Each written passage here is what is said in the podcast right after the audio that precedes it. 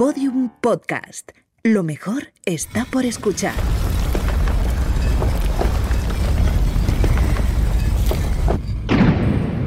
Dentro de la pirámide. Con Nacho Ares. Podium Podcast.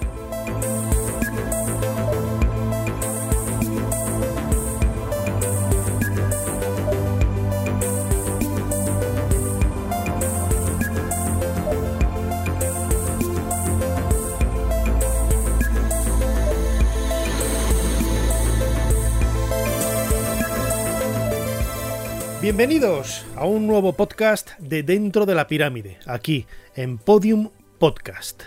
Llevamos ya cuatro temporadas disfrutando de los misterios de Egipto, recordando también muchos de sus enigmas, muchas de sus historias y este año, este año 2022, segundo centenario del desciframiento de la piedra de Rosetta y el centenario del descubrimiento de la tumba de Tutankamón, seguimos poniendo, como decimos, toda la carne en el asador para abordar cada vez más temas o incluso abordar algunos que ya hemos eh, realizado en otras ocasiones, pero desde un punto de vista, desde un perfil completamente distinto. Y a eso precisamente vamos a dedicar el podcast de nuestro programa de hoy. Siempre, eh, quizás la carta de presentación más eh, importante del mundo de los faraones son sus pirámides, sus momias, eh, la maldición de Tutankamón. Hay una serie de etiquetas que nadie puede quitarse de la cabeza. Sin embargo, precisamente son las pirámides, eh, la referencia que yo primero he mencionado, la que más cautiva y la que más subyuga a muchísima gente. Aquí en Podium Podcast, en Dentro de la Pirámide, hemos hablado en varias ocasiones no solamente de, pirámides en, general, sino también de la Gran Pirámide como ese eh, alter ego casi de, muchos egiptolocos, como, como es mi caso. ¿no? Yo publiqué El Enigma de la Gran Pirámide hace casi 20 años, un libro que ahora estoy rehaciendo un poco y que seguramente el año que viene eh, publicaré de nuevo. Y uno de los aspectos que más me llama a mí la atención a la hora de abordar eh, temas históricos es quizás cómo otras personas, hace siglos, o incluso los coetáneos que eh, participaron en la construcción de esos monumentos, cómo entendían ellos la realidad que eh, emanaba del misterio de las pirámides, cómo las entendían, para ellos qué significaban, qué sentido tenían. Y todo ello es lo que ha hecho que las pirámides, en definitiva, estén repletas de mitos y leyendas que lejos, lejos, esto lo quiero dejar muy claro, de ser un tema menor, decir, bueno, eso es una leyenda, no tiene que ver nada con la historia real de la pirámide, al contrario, todos esos elementos suman y hacen que las pirámides sean un tema tan fascinante y tengan esa personalidad tan fuerte.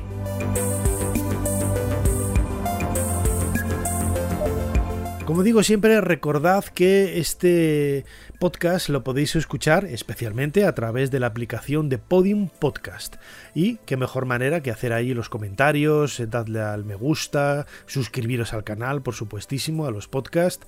Y también lo podéis eh, escuchar a través de otras plataformas de audio como Evox, como Spotify, como Amazon, como Google Podcast, como Apple Podcast. Eh, hay infinidad de ellas. Y también contamos con un canal de vídeo, un canal de YouTube dentro de la pirámide, se llama igual, en donde cada poca, eh, dos veces a la semana colgamos eh, un vídeo en el que los domingos, sobre todo a las 8 de la tarde, siempre interactuamos con vosotros, bien a través de un chat en directo o bien a través de las retransmisiones que hacemos en streaming en directo para todo el mundo. No me queda más que daros de nuevo las gracias por estar ahí y después de haber abierto esta puerta espectacular y estamos dentro de la pirámide, vamos a construir un nuevo bloque. Un nuevo bloque, en este caso, relacionado con los mitos, y las leyendas de las pirámides.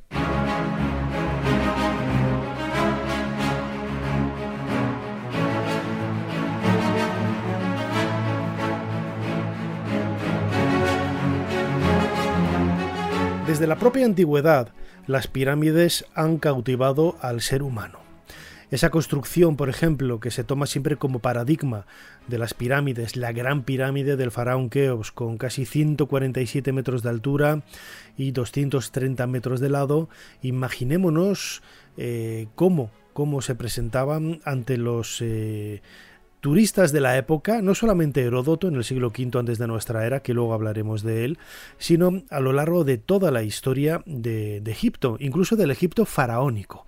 Esas construcciones tan, tan enormes, no solamente la de Keops, eh, la de Kefren, tiene un efecto óptico casi que al estar construida sobre una loma da la sensación de ser más grande todavía que la de, la de Jufu, que la de Keops.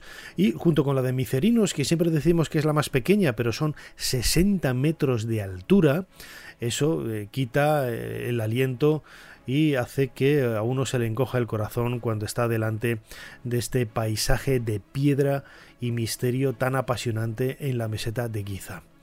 Las primeras crónicas que tenemos de, las pirámides son propiamente coetáneas. ¿eh? Hay una representación bastante insólita de un escriba de época ramésida, más o menos hacia el año 1000, 1100 antes de nuestra era, que eh, hizo una ofrenda a la Esfinge y allí colocó una estela, una estela que fue descubierta por Selim Hassan, en donde aparece la primera imagen, la primera representación de las pirámides de la meseta de Giza, pues eh, como unos triángulos eh, isósceles bastante puntiagudos detrás de la propia Esfinge, de perfil, lógicamente. Todo esto convierte un poco eh, la historia de, las pirámides en algo muy lejano y muy cercano también. En, ese, en esa estela de Montuger, el, escriba no se nos habla de las pirámides, pero eh, la propia presencia de, esos triángulos ya nos está diciendo que eh, bueno, pues eran quizás uno de, los picos, nunca mejor dicho, más importantes del paisaje de la meseta de Giza. Sin embargo, aunque los propios egipcios conocían, conocían la realidad que, había detrás de las pirámides, como eh, monumentos funerarios, como monumentos honoríficos eh, para celebrar el recuerdo de un soberano, Em, a lo largo de, la historia y después, sobre todo, de la llegada de, Roma, toda esa información se fue olvidando y se fue diluyendo en el tiempo.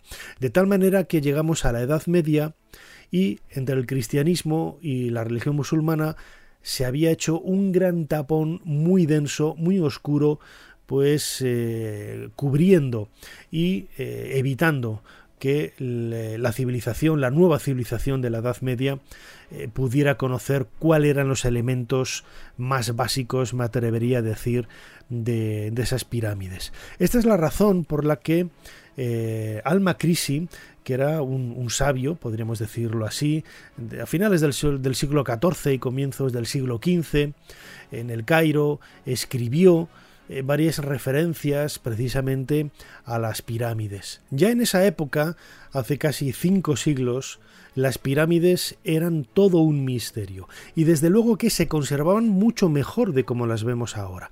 Todavía no se había empezado a utilizar la piedra casi como cantera, eh, que es lo que hizo que todo ese recubrimiento que rodeaba a las pirámides eh, hoy esté perdido, ¿no?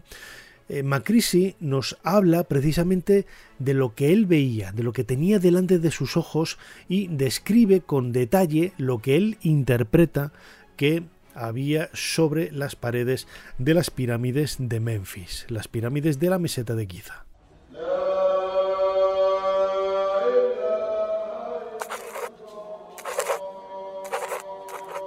Sobre estos monumentos, los sacerdotes trazaron todas las máximas de los sabios.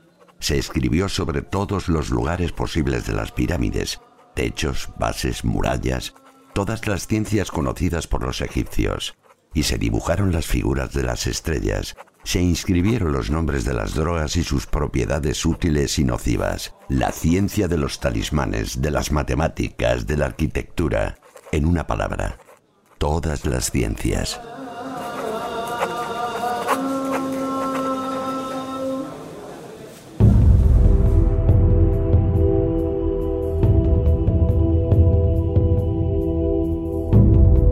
Dentro de la pirámide, con Nacho Ares, en Podium Podcast.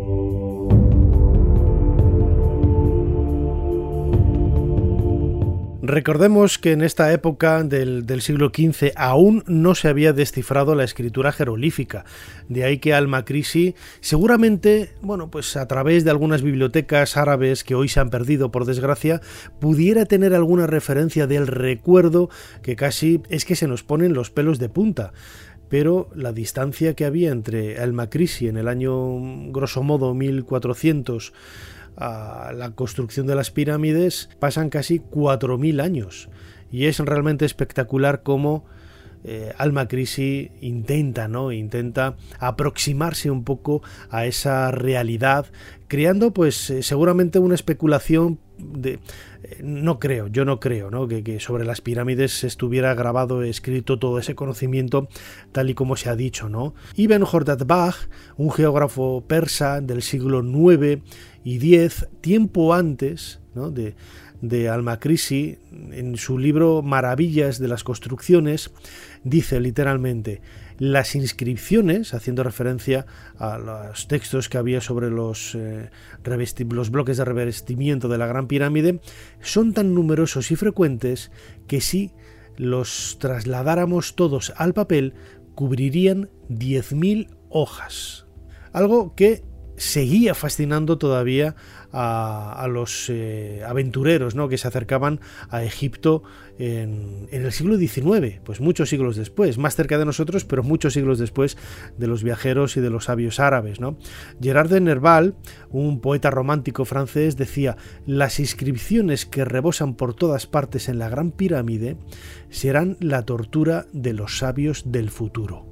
Y así es. Yo no sé a qué tipo de referencias de textos nos quiere decir eh, de Nerval en, el año 1842, que es cuando él escribió estas, estas líneas. ¿no? Las inscripciones que rebosan por todas partes en la Gran Pirámide serán la tortura de los sabios del futuro. En aquella época ya se había descifrado la escritura jerolífica, eh, había algunas eh, bases ¿no? para conocer un poco más la cultura de los faraones.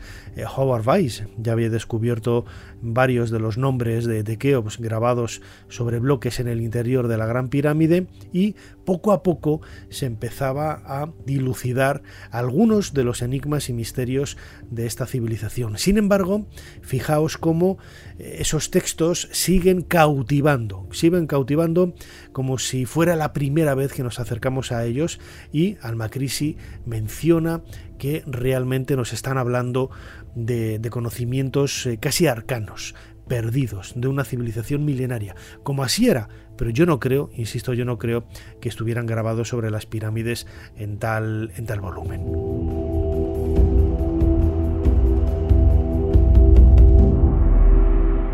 En la Edad Media, la Gran Pirámide fue el foco de, muchas eh, investigaciones en el mundo árabe.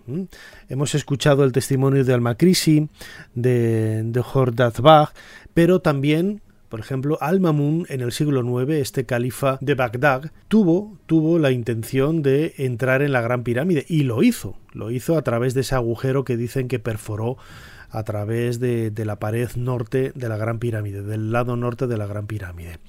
En las referencias que hay en la época se nos habla del descubrimiento en su interior de cosas que podríamos decir a todas luces legendarias. ¿no? Se habla de un material flexible que algunos han interpretado como si fuera una especie de, de, plástico de, de la época de las pirámides, un autómata que, bueno, pues en, aquella época de la Edad Media los autómatas estaban en boga, ¿no? Y seguramente la influencia que tuvo el relato de alguna historia de autómatas en el Cairo en aquel momento es lo que dijo que, mejor dicho, lo que hizo interpretar, ¿no? Que pudiera haber algún autómata en el interior de, de la Gran Pirámide o de otra construcción similar de los antiguos egipcios.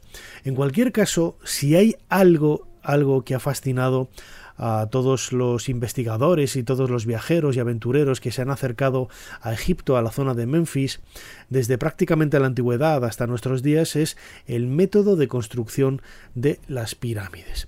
Heródoto, que viajó a Egipto en el siglo V antes de nuestra era, tuvo contacto con los sacerdotes y ellos le explicaron, como buenamente pudieron, el recuerdo que tenían, o por lo menos el conocimiento al que ellos habían adquirido a través de, consultas en bibliotecas con rollos de papiros que seguramente en aquella época aún se conservaban y que bueno pues pudieran verter un poco más de, luz sobre el misterio de la construcción de, de, las pirámides. Esto es lo que nos cuenta Heródoto en ese libro segundo, en este caso en el pasaje, en el capítulo, mejor dicho, 124.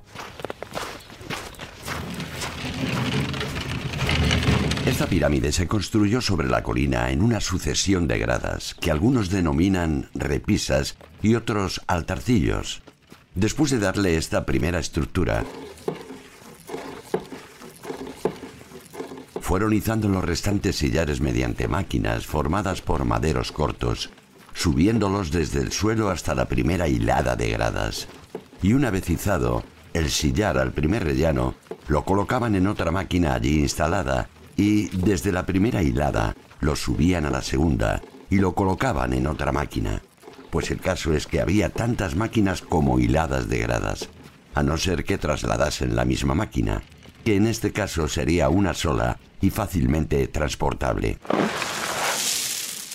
A cada hilada, una vez descargado el sillar, pues tal y como se cuenta, debemos indicar la operación en sus dos posibilidades, sea como fuere, lo primero que se terminó fue la zona superior de la pirámide.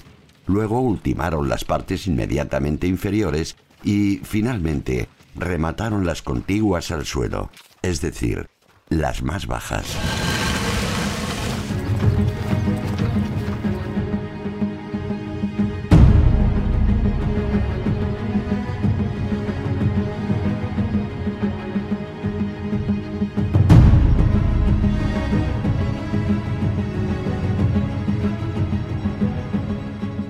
Mucho es lo que queda por decir de las pirámides de la meseta de Giza. Yo recuerdo hace Mm, como 10 años o un poco más, ¿no? Esa, esa idea que salió en Canal Historia sobre la nueva pirámide que se había descubierto en la meseta de Giza, ¿no? La cuarta gran pirámide de Giza, que era la pirámide de Yedevra en Abu una pirámide que se conocía desde, desde la antigüedad, ¿no? Eh, precisamente en esa pirámide era donde se había rodado la película Tierra de Faraones. Las escenas de construcción de la pirámide que aparecen en Tierra de Faraones, por Joan Collins, están rodadas en Abu Rowas, en esa pirámide que según algunos investigadores, decían que se había descubierto pues hace, hace una década. ¿no? Vemos un poco la, reinterpretación que hay de datos, eh, cómo, dependiendo un poco del contexto, dependiendo un poco del momento en el que aparecen estos datos, bueno, pues se interpreta de una u otra forma. ¿no? Y lo mismo sucede con los métodos de trabajo en relación a la, eh, bueno, pues a la elevación de bloques en las pirámides, que es algo que todavía martillea un poco la, cabeza de muchos eh, ingenieros, de muchos eh, arquitectos, de muchos eh, operarios de, obras. A través de nuestro canal dentro de la pirámide en YouTube y los comentarios del podcast vemos que hay mucha gente que no se lo cree o que dice yo soy albañil y esto es imposible de hacer así, yo soy tal, yo soy cual, no sé qué. Bueno, pues hablas con quien hables, siempre cada uno parece que tiene su propia, su propia realidad. ¿no? Pero hay uno de los eh, elementos que yo creo en relación a la construcción de las pirámides que no tiene vuelta de hoja y es el empleo de rampas. Eh, si los propios egipcios te están diciendo que utilizaban rampas para construir mm, eh, edificios o transportar y elevar bloques de piedra, ¿por qué lo vas a poner en duda? ¿no? El propio Heródoto fue el primero quizá en, hacer referencia a esta idea del empleo de, rampas, lo hace en el libro segundo, en el pasaje 125 que vamos a escuchar ahora, como hemos hecho hasta ahora en la voz de nuestro compañero Julio López, porque quizás Heródoto fue el primero mm, porque eh, otros documentos egipcios que nos hablan de rampas todavía no habían podido ser traducidos. ¿no? Vamos a escuchar a Heródoto cómo es la mecánica de esas rampas que en concreto suman para la rampa y la, construcción del propio edificio, la pirámide, suma en total 30 años, ¿no? que es el guarismo, la cantidad de, años que debió de reinar Keops. Recordemos que hasta ahora sabemos que al menos eran 27 años. Esto es lo que nos dice Heródoto de esas misteriosas rampas. Asimismo, el pueblo estuvo por espacio de diez años penosamente empeñado en la construcción de la calzada, por la que arrastraban los bloques de piedra. Una obra que, en mi opinión, no es muy inferior a la pirámide. Su longitud en efecto es de 5 estadios, su anchura de 10 brazas y su altura, por donde la calzada alcanza su mayor elevación, de 8 brazas. Además está compuesta de bloques de piedra pulimentada que tienen figuras esculpidas. Por su parte, en la construcción de la pirámide propiamente dicha, se emplearon 20 años.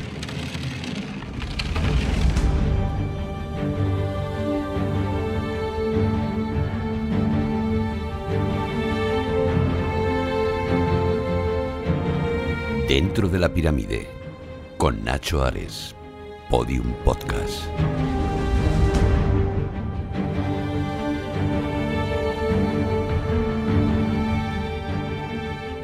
Hasta nosotros han llegado restos de algunas de esas rampas en la meseta de Giza. Yo, por ejemplo, conozco una que hay muy cerquita en la esquina, estoy haciendo el cálculo mental para poder ubicarme perfectamente, es en la esquina sureste, en efecto, en la esquina sureste y también en el lado occidental. Hay otra que eh, se hunde casi en la zona de, las mastabas. Algunos han negado con profusión ¿no? la idea de que se utilizaran rampas en la construcción de estos monumentos en, Egipto. Dicen que plantea muchos problemas, es cierto. ¿eh? Es cierto, no lo voy a negar, algunos arquitectos no saben cómo compaginar o combinar esa idea de las rampas. Pero, insisto, son los propios egipcios los que nos están hablando del empleo de rampas. Vamos a escuchar de nuevo en la voz de Julio López un fragmento del papiro Anastasi. El papiro Anastasi es un papiro de época ramésida, de nuevo estamos hacia el año 1000, más o menos antes de nuestra era. Se conserva en el Museo Británico de Londres y tiene, entre otras cosas, algunos problemas matemáticos. Bueno, pues es, un, es una operación de cálculo que se exige a unos alumnos, es una especie como de, de, problema, de, de, examen, en donde se nos plantean datos muy curiosos, muy curiosos, y que nos devuelve un poco a esa cotidianidad de los antiguos egipcios con un elemento humano absolutamente increíble. Vamos con ello. Hay que construir una rampa de 630 codos de altura, 327,6 metros, y 55 codos de anchura, 28,6 metros, que contenga 120 cajas de madera y juncos. Arriba, en la cara frontal, debe tener 60 codos de altura, 31,2 metros. En el centro, 30, 15,6 metros, con un retroceso de 15 codos, 7,8 metros, y su pavimento tendrá 5 codos, 2,6 metros. Contéstanos cuántos ladrillos se necesitan.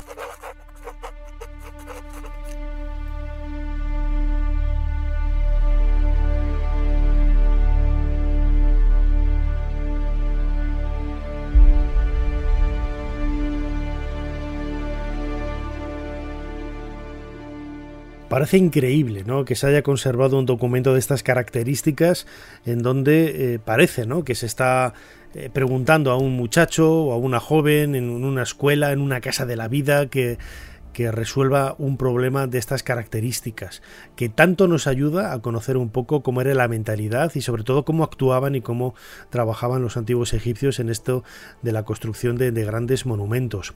Otros papiros muy parecidos, como el que vamos a escuchar ahora también en la voz de Julio López, el papiro del Leopold Amherst, eh, nos ayuda a concretar aún más, ¿no? Una evidencia que, yo creo que es eh, muy clara, muy clara y muy importante de matizar. Las pirámides, lo hemos comentado en otras ocasiones, son algo más que tumbas. Desde luego, era un lugar de peregrinaje, era un lugar de, culto, era un lugar quizás de conocimiento, algo que eso nos escapa ¿no? de, de las manos, pero pero sobre todo eran tumbas. Y así nos lo dicen los propios egipcios. Y cuando digo que nos lo dicen los propios egipcios es un poco para tirar por tierra muchas de esas leyendas y mitos que hay alrededor de, las pirámides en donde se nos dice a base de repetirlo, de repetirlo, de repetirlo una y mil veces que no, es que en ninguna pirámide ha aparecido nunca una momia, que es falso tenemos la de Ranefereb, tenemos la de Merenre, en Zoser, eh, las pirámides de las reinas que han descubierto ahora en, en Saqqara. Hay más de eh, un puñado, un buen puñado de, de, ejemplos que demuestran que las pirámides eran tumbas. Pero también los propios textos, además textos egipcios nos dicen no solamente que utilizaban rampas para la construcción de monumentos, sino que las pirámides eran tumbas.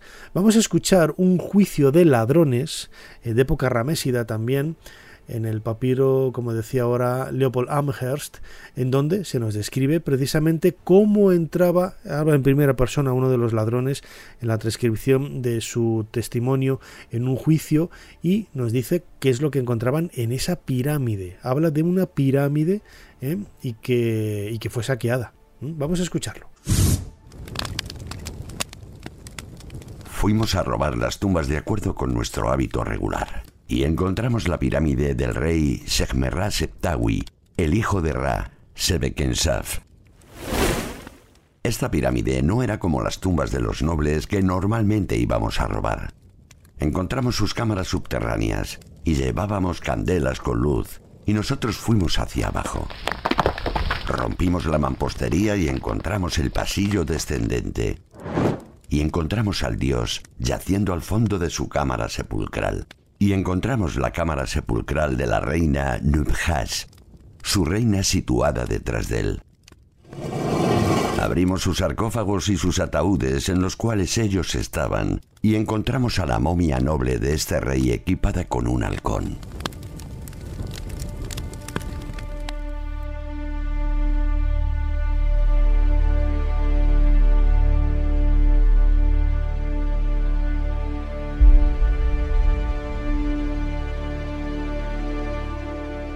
Este documento echa por tierra pues muchas de esas eh, afirmaciones gratuitas, ¿no? Que, dicen que, que, no, que las pirámides no eran tumbas. Está haciendo referencia el papiro Leopold Amherst a una pirámide. No es una gran pirámide, no es una pirámide de un, de un tamaño grande, pero sí que lo diferencia de las tumbas de los nobles y utiliza un término diferente. Para uno utiliza el término tumba y para otro utiliza la, la, palabra pirámide, que es en definitiva donde se hacía enterrar este soberano. En, el Reino Medio hay una literatura de, bueno, de carácter poético. Eh, vamos a escuchar un fragmento de un nuevo texto que nos va a convencer, ¿no? yo creo, un poco más sobre ese papel funerario de las pirámides, ¿no? desmontando, como decía al principio, pues algunos de esos mitos y leyendas que han suscitado la idea eh, bueno, para decir que las pirámides no eran tumbas. El diálogo de un hombre con su bao, el, el diálogo del desesperado es eh, una de las eh, obras poéticas de la literatura del antiguo Egipto más brillantes, ¿no? porque está escrito en, un momento ¿no? de, convulsión política, en donde todo parece que se viene abajo, en donde todo parece que, que se trastoca, está eh, la, cultura, el mundo parece que está acabándose, ¿no? Es algo pues eh, parecido a lo que podríamos decir que estamos viviendo en la actualidad, ¿no? salvando todas las distancias, porque hoy el fin del mundo, me, río yo del fin del mundo este que tenemos si lo comparamos cómo eran las circunstancias de una persona hace miles de años que, no tenía ni para poder comer. Aquí dentro de lo malo, pues mira, pues... Ah, eh, se, puede salir eh, adelante. ¿no? Pero en este texto, la disputa entre un hombre y su va, o como digo, el, diálogo del desesperado, eh, hace referencia también a un momento, como decía, de, saqueos, de destrucción, de, de, pérdida de esos anhelos y de la pérdida de la normalidad. Y se habla precisamente, se habla precisamente de la destrucción de, las pirámides, ¿eh? del saqueo de las pirámides, como lugares de enterramiento. Si piensas en un sepulcro es ciertamente deprimente, entristece a los hombres arrancándoles lágrimas. Aquellos que construyeron monumentos de granito, pirámides perfectas, obras bien terminadas. Mira, sus mesas de ofrendas están hoy vacías.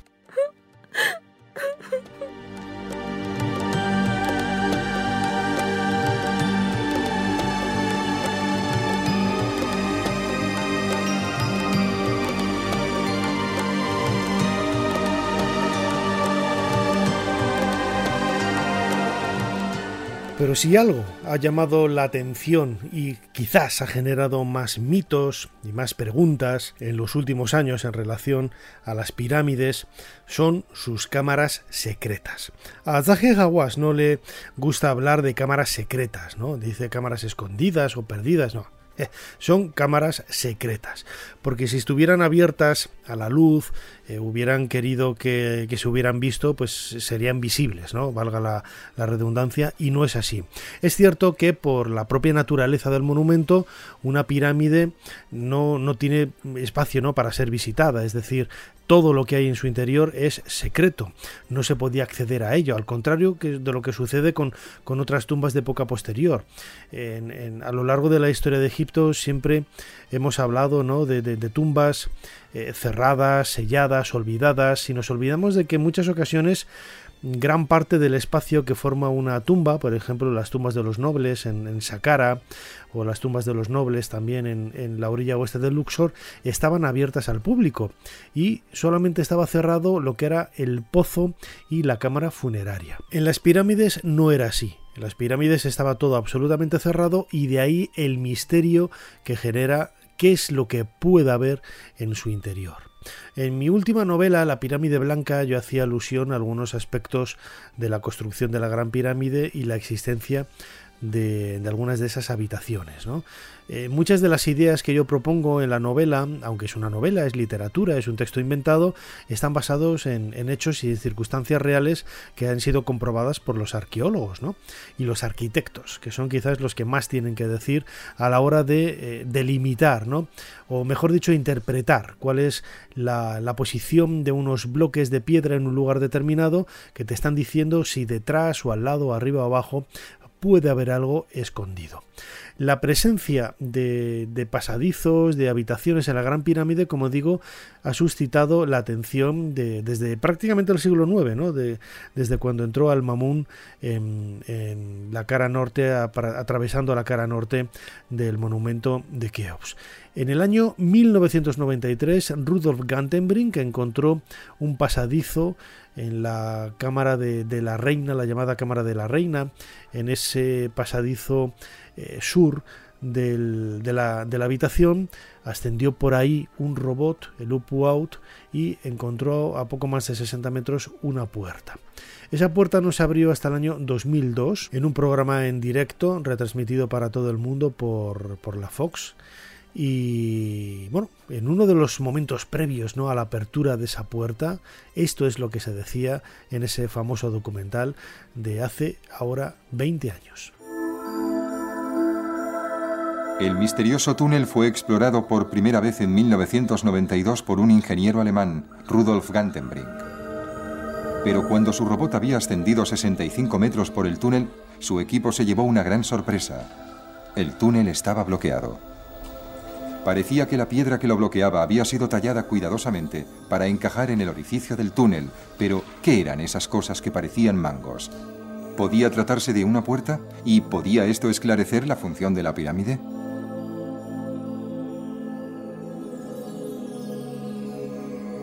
Fascinado por este misterioso túnel y la piedra que lo sellaba, el doctor Zahi Hawass, jefe de antigüedades de Egipto, soñaba con poder desvelar el misterio. He estado esperando esto durante toda mi vida. En 2002 se construyó un nuevo robot, un ingenioso mecanismo capaz de transportar una serie de herramientas y cámaras. Un nuevo equipo obtuvo un permiso especial para acceder a la pirámide. En septiembre probaron el robot durante varias semanas.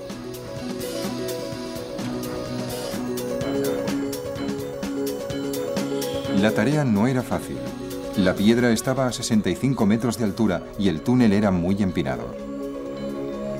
Pero el equipo estaba por fin preparado para enviar al robot a esta misión final.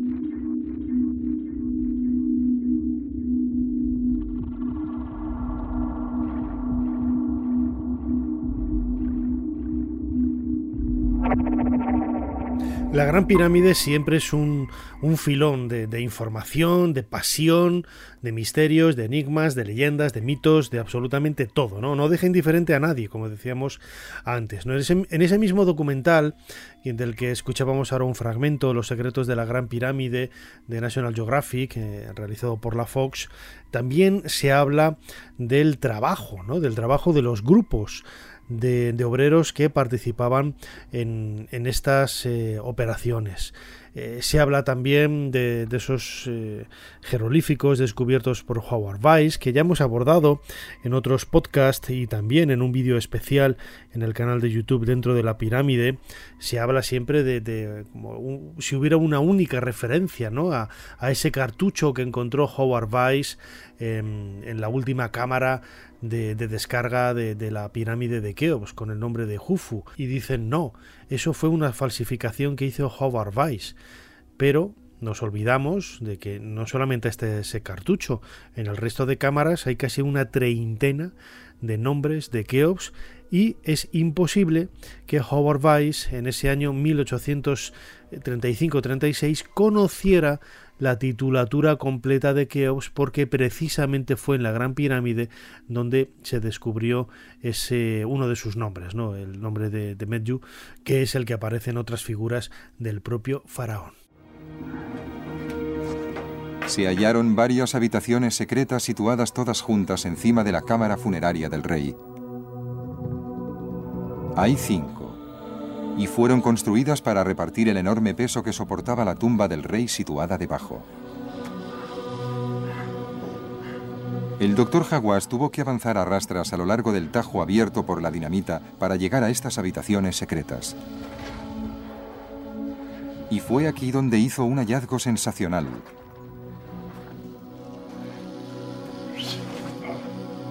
Antiguos jeroglíficos que demostraban que las pirámides fueron construidas por equipos de obreros.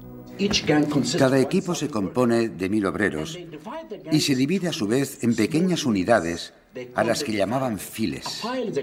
Un file es una palabra griega que significa tribu. Cada tribu se componía de 200 obreros. Las files se dividían a su vez en pequeños grupos, cada uno con un nombre. El Magnífico, el Verde, Resistencia, incluso había uno llamado Perfección. Pero los egiptólogos se quedaron aún más fascinados por lo que encontraron en la cámara superior.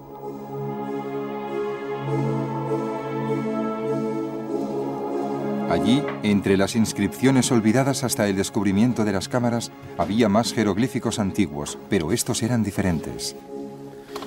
Este es el nombre. Es la primera vez que vemos el nombre de Keops escrito en la pirámide. Keops, dentro de un cartucho.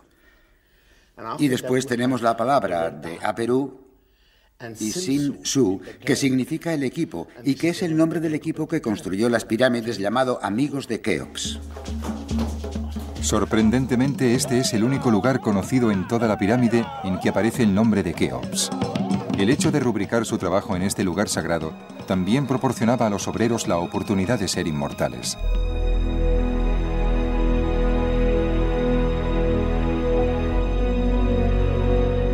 Dentro de la pirámide, con Nacho Ares, Podium Podcast.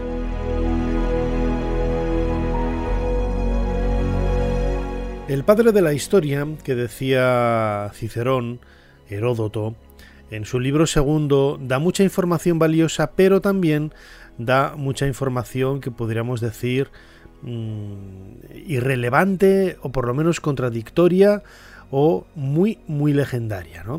Eh, una de las eh, referencias, quizá como escuchábamos antes, es que es la primera vez ahí en el texto de Heródoto en donde se nos dice que la gran pirámide de Keops pertenecía precisamente a este faraón, al faraón Jufu de los antiguos egipcios, el Keops de los griegos.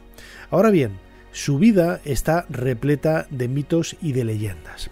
No sabemos si los métodos de construcción que él propone y esa teoría de las rampas y de las máquinas que se utilizaban para elevar los bloques de piedra de una hilera a otra también están embadurnados de esa misma leyenda. Pero lo que es cierto, lo que eso no lo puede negar absolutamente nadie, es que sí que hay algunos elementos casi de novela romántica, casi de, novela de, de vodevil, casi de, bueno, pues de, algo que se aleja totalmente de la historia eh, real, ¿no? Por ejemplo, cuando se nos dice que algunos de los bloques, muchos de los bloques, mejor dicho, que se utilizaron en la construcción de la Gran Pirámide, fueron eh, provistos por la hija del faraón que fue esclavizada sexualmente en un prostíbulo y que cobraba por cada uno de sus servicios un bloque de piedra. Así nos lo cuenta Heródoto y lo escuchamos en la voz de Julio López. Keops llegó a tal grado de maldad que, viéndose falto de dinero, colocó a su propia hija en un burdel y le ordenó que se hiciese con una determinada cantidad los sacerdotes no me dijeron exactamente cuánto. Ella, entonces, se hizo con la suma que le había fijado su padre, y además resolvió dejar por su propia cuenta un monumento conmemorativo suyo. Así, a todo el que la visitaba le pedía que le regalara un bloque de piedra, y los sacerdotes aseguraban que con esos bloques de piedra se construyó delante de la gran pirámide, la que se alza en medio de las otras tres, uno de cuyos lados tiene metro y medio.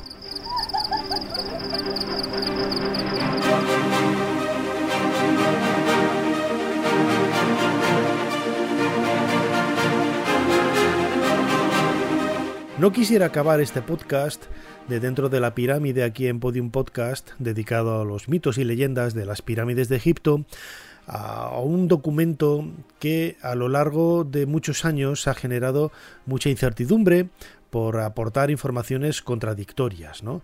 aunque algunas personas eh, solamente han dado una parte, una parte reducida de la información que proporcionaba. Me estoy refiriendo a la estela del inventario. La estela del inventario ha sido tomada como eh, prueba evidente desde el punto de vista filológico, desde el punto de vista arqueológico, para demostrar que cuando eh, se construyó la Esfinge en la meseta de, Giza, la pirámide de Keops ya estaba allí. O incluso podríamos decir al revés, ¿no? que cuando se construyó la pirámide, la Esfinge ya estaba allí. Bueno, pues eh, en cualquier caso, yo la primera vez que leí este texto me llamó mucho la atención, y es que eh, los eh, investigadores que aportaban este texto, como Eric von Däniken, por ejemplo, Manuel José Delgado, eh, Juan José Benítez, José Álvarez López, Zacarías Sitchin, cuando hablaban de, la estela del inventario, cortaban el relato de la estela en el momento que les convenía y, no daban el texto completo, porque el texto se contradice en sí mismo. La estela del inventario fue descubierta por eh, Auguste Mariette en el templo de, Isis que hay muy cerquita de la Gran Pirámide en esa esquina eh, sureste. Pues en él es un templo de época tardía de la dinastía 26, es decir, estamos hacia el siglo 7, 6 antes de, nuestra era. Es un texto en donde se hace una recopilación de, de datos sobre las estatuas que hay en ese, en ese templo y se hace referencia a algunos eh, elementos constructivos, ¿no? como la esfinge, la pirámide de, Keops, etc. Vamos a escuchar el texto en la, en la voz de, Julio López para poder comprender en mayor medida a, qué me estoy refiriendo como una prueba evidente de como una, un texto, mejor dicho, jerolífico de, época antigua se ha tomado ¿no? para, para generar todavía más mitos y leyendas alrededor de la Esfinge y de la Gran Pirámide. El distrito de la Esfinge de Armakis se encuentra al sur de la casa de Isis, señora de la pirámide, al norte de Osiris, señor de Rostau. Las escrituras de la diosa de Armakis fueron traídas para estudiarlas. Permite que crezca. Haz que viva eternamente mirando hacia el este. Que viva Horus. Medjer, rey del Alto y del Bajo Egipto. Keops, que posee la vida. Él encontró la casa de Isis, señora de la pirámide, detrás de la casa de la Esfinge de Armakis, en el noroeste de la casa de Osiris. señor de Rostau. Él construyó su pirámide detrás del templo de esta diosa y construyó una pirámide para la hija del rey Genutzen detrás del templo.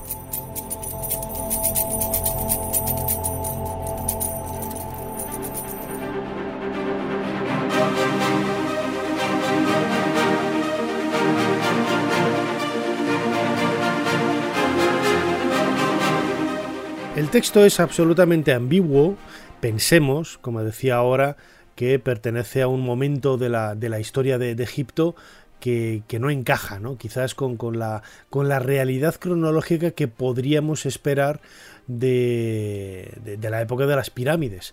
Las pirámides, como hemos dicho en varias ocasiones, se levantaron pues hacia la, bueno, en la cuarta dinastía más o menos y vemos que la eh, la dinastía 26 es pues casi 2000 años después, ¿eh?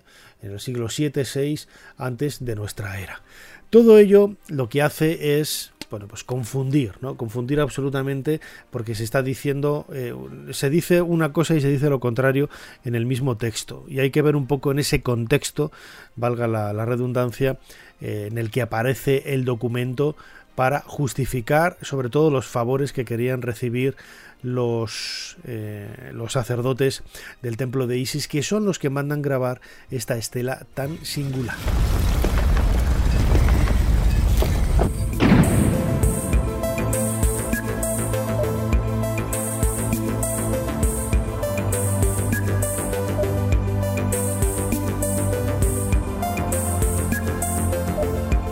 Cerramos la puerta de nuestra pirámide, hemos colocado ya un nuevo bloque en ella, aquí dentro de la pirámide, y no nos queda más que eh, daros las gracias por estar ahí. Son muchos los mitos y leyendas que hay alrededor de, las pirámides. Hemos querido contar un poco algunos de esos, documentos, de esos textos que han llegado hasta nosotros a lo largo de los últimos casi 3.000 años, en donde se nos habla de, las pirámides o se nos, eh, como la, estela de, Montujer, ¿no? que, se nos eh, describe físicamente ¿no? cómo era la, meseta de Giza con esa esfinge y esas pirámides que aparecen detrás, o los textos contemporáneos que nos hablan del significado que tenían estas construcciones tan maravillosas eh, cuando fueron levantadas. Todo ello lo único que ha hecho ha sido incrementar, echar más gasolina a ese fuego maravilloso del, del misterio que, como decía al principio, eh, son parte son parte indisoluble de la propia esencia, de la propia vitalidad que tiene la historia de los antiguos egipcios. Lo dicho, muchísimas gracias por, por estar ahí. Nos seguimos escuchando y viendo en, dentro de la pirámide en ese canal de, de YouTube y escuchándonos aquí, por supuesto, en Podium Podcast. Hasta pronto.